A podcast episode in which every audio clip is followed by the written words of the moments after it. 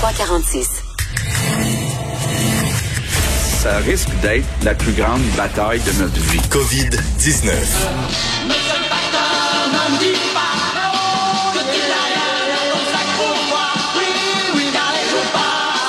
Hey! Ça, c'est bande de garage. Hein? Wow. C'est le facteur Vincent de Sureau qui revient. Vincent qui a pris une semaine de vacances. La dernière fois qu'il avait pris une semaine de vacances, il y avait sept ans, je pense. Non, mais j'ai pris euh, cinq jours. Là. Cinq jours, c'est rare. dire. Je sais pas si ça compte dans une semaine, là, parce que je travaille le week-end. Un cinq jours, mais qui a fait du bien. Surtout Richard, que moi j'ai l'habitude de euh, remplir mes vacances. Là, tu sais, de, je, je- mettons, je pars, je finis, puis je cours à À l'aéroport, pour partir, puis je reviens dans la nuit, puis je travaille le lendemain à sa- 5 heures.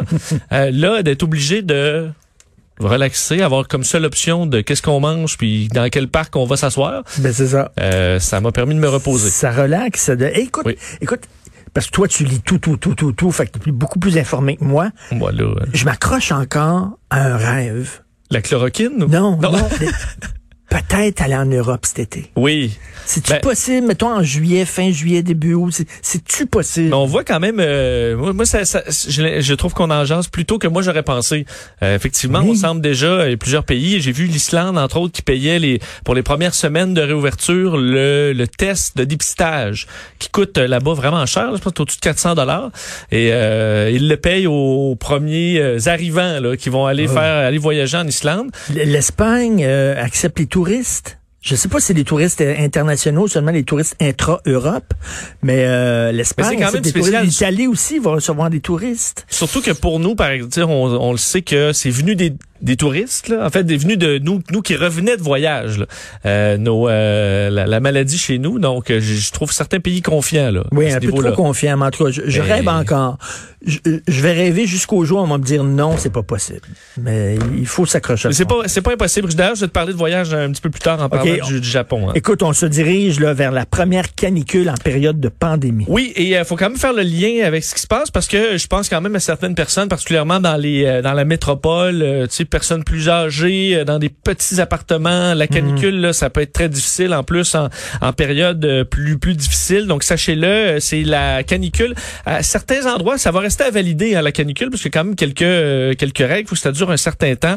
Mais mardi et mercredi, euh, le thermomètre qui va monter peut-être à des niveaux records, même dans plusieurs endroits, entre autres euh, dans, dans toutes les régions là, de, la, de la vallée du Saint-Laurent, l'Outaouais, l'Estrie, la Beauce, des humidex dans les 40 ou presque. Même Montréal, c'est autour de ouh. 38 euh, de 38 degrés. Alors ça commence à être chaud pour ceux qui ont eu chaud la nuit passée.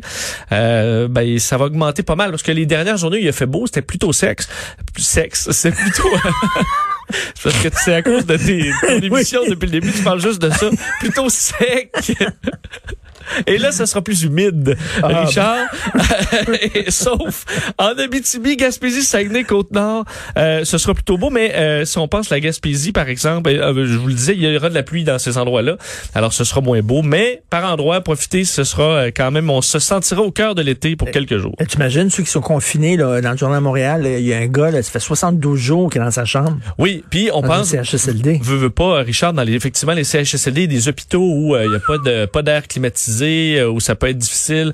Alors, on aura une Ça pensée pour ces gens-là euh, dans le système hospitalier. Autour de Montréal, de rouvrir ses commerces. Bon, c'est ça quand même la grosse Yeah. nouvelle euh, aujourd'hui. C'est parti après euh, deux reports, faut dire à Montréal, là, euh, alors que les régions euh, du Québec avaient pu, dans tous les cas, rouvrir leur commerce. Ben Montréal attendait en raison de la situation évidemment épidémiologique. Eh bien, c'est parti ce matin.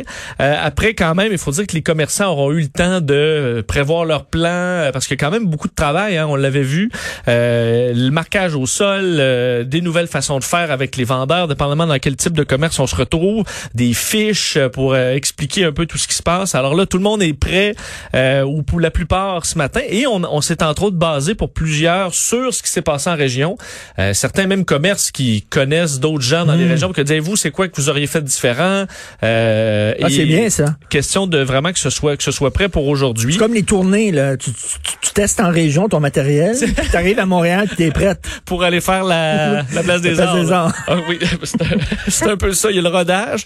Mais euh, donc, euh, et on, se, on, on- ce qu'on remarque entre autres en région, c'est que évid- évidemment il y a de l'intérêt dans la plupart des types de commerces. là. les gens avaient hâte d'aller faire un tour, mais aussi il y a moins de magasinage ou de lèche vitrine. là. Les gens les clients qui rentrent dans Ouais. le commerce, généralement, ils achètent. Là. C'est ça, il n'y a, y a plus- y a- y a pas de flanage. Non, tu vas pas faire le tour de huit commerces, faire huit fils euh, avec ton masque. Ben non. Donc, euh, ça, les commerçants le Tu remarquent. au rentres, t'achètes, tu sors. Tu rentres, Bon. t'achètes, tu sors. Alors, c'est bien. Hey, à. Archambault, ici, à côté, là, quand je vais sortir à 10 heures, ça va être ouvert? Ben, je pense que oui. Tu iras t'acheter quoi, un casse-tête?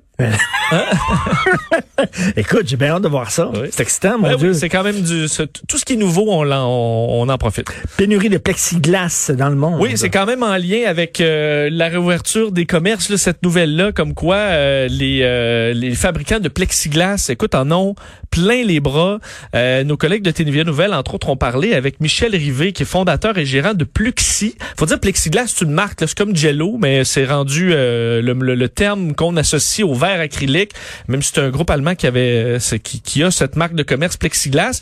Euh, on explique là, eux là, par exemple à- chez chez Pluxi, euh, on avait du travail pour une semaine à peu près lorsqu'il y a eu le confinement et euh, donc quelques commandes et écoute c'est maintenant là la folie en fait normalement c'est à peu près trois semaines faire les commandes là ça va à décembre. Si tu commandes du plexiglas aujourd'hui chez Boy. eux même chose pour une entreprise à Paris là Abac et Plast qui eux ont vu lors du début de la, de la pandémie tous leurs contrats tomber parce qu'ils font entre autres du plexiglas pour des stands d'exposition, des musées, tout a été annulé, toutes leurs commandes et ensuite un peu comme un tsunami, le lot se retire, mais ensuite revient. Euh, là on, on qu'on a commencé à comprendre, ok, tous les commerces vont avoir besoin de s'équiper de plexiglas et là c'est la folie du on travaille, on fait plus de modèles sur mesure, on fait juste des plaques, des plaques, des plaques 24 heures par jour Euh, et on est obligé de les faire maintenant colorés parce qu'on n'a plus le, le produit pour en faire des complètement transparents avant décembre encore là. Alors on offre aux clients des versions euh, légèrement teintées de différentes couleurs parce que c'est tout ce qui nous reste. Mais sur les plages cet été, là, euh, tu mets un plexiglas euh, autour de toi, là. C'est Oui, ça? mais quand ça part au vent, là, ça peut. euh, mais il y en a qui avaient offert ça d'ailleurs comme technologie d'espèce de boîte transparente pour la plage. Mais là, tant qu'à être dans une salle, Non, mais pour vrai, plage, là. c'est un cauchemar là. Comme un genre de... de, de, de, Oui, oui, une espèce de, De- bulle, Eh boy, on est rendu là. Ouais. Débat aujourd'hui sur la façon de travailler à la Chambre des communes. Oui, et je sais que tout le monde n'est pas à- au bout de son siège là, pour euh, les travaux des, des, des communes, mais c'est quand même euh, la, la façon dont le, le gouvernement opère. Vous savez qu'il y a eu beaucoup de débats depuis le début entre les conservateurs, particulièrement les libéraux, sur la façon de faire. Là, on s'était finalement entendu sur euh, le, le, le, le, le- le- le- une fois par semaine avec des députés là, réellement à la Chambre des communes, 32 physiquement présents et deux séances virtuelles où on pouvait poser des questions, mais uniquement sur le dossier de la pandémie. Et euh, ça, la- cette entente-là se termine aujourd'hui.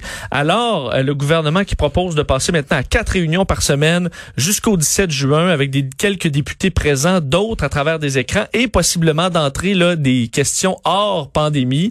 Et là, on ne s'attend pas, pas toutes sur la même façon de faire entre les partis. Alors, ce sera aujourd'hui qu'on va essayer de euh, détailler cette nouvelle façon de faire, de s'entendre sur euh, la façon d'ouvrir les communes, euh, parce que c'est vrai que tranquillement, il va arriver d'autres sujets. Là. Ben oui, Et ben au oui. Canada, euh, le Puis on peut gouvernement pas- minoritaire, on- faut débattre avec eux. Là. Ben oui, la façon dont ils dépensent l'argent, par exemple. Il faut leur poser des questions, là. Euh, effectivement, c'est ce que les conservateurs souhaitent, sont plus intransigeants d'ailleurs sur cette question, et aussi le vote électronique, hein, parce que pour l'instant, on ne peut pas voter électroniquement chez les députés. Alors, vu qu'il y en a 32 seulement qui sont à la Chambre des communes, euh, on va falloir, dis- falloir discuter de la façon de voter euh, tous ensemble. Le maire de Toronto forcé de s'excuser, qu'est-ce qu'il dit? Oui, John Tory, en fait, c'est qu'en fin de semaine, samedi, il était dans un parc, il fait parc bondé. Lui-même trouvait que c'était trop bondé et euh, risqué. Alors, j'ai dit, va aller voir. Sauf que lui-même, de un, portait son masque sous le menton euh, et se retrouvait à moins de deux mètres d'un paquet de citoyens. Alors, les photos qui sont devenues virales et John Tory qui a dû s'excuser euh, hier, euh, disant qu'il avait, euh, d'un, pas utilisé son masque correctement et que ça le décevait là, de lui-même et qu'il allait sur place pour déterminer pourquoi ça se passait de cette façon et qu'il avait l'intention de s'éloigner physiquement, mais que c'était finalement plus difficile à faire qu'il le croyait. Euh, donc, on sait, les politiciens sont, euh, on, on souhaite qu'ils Ben donnent oui. l'exemple et ça se retourne assez rapidement contre eux. Écoute, page couverture du New York Times qui fait jaser, ça a de l'impact en maudit, cette page-là. Oui, d'ailleurs, j'ai parcouru beaucoup des noms. Puis il y a toujours, il y en a quelques-uns comme une petite histoire, là, une phrase Oui, là, pour oui, au moins savoir qui étaient ces gens-là. C'est vraiment touchant. On avait publié touchant. 1000 euh, des presque 100 000 victimes aux États-Unis, mais c'est aujourd'hui hein, qu'on atteindra le cap des 100 000 victimes aux États-Unis. Et te dire, Richard, pour de, on surveille évidemment les, les les prévisions des États-Unis. Donald Trump, te rappelé le 10 avril, ça fait pas si longtemps, ça fait six semaines, disait qu'il allait avoir substantiellement moins que 100 000 morts, selon son évaluation.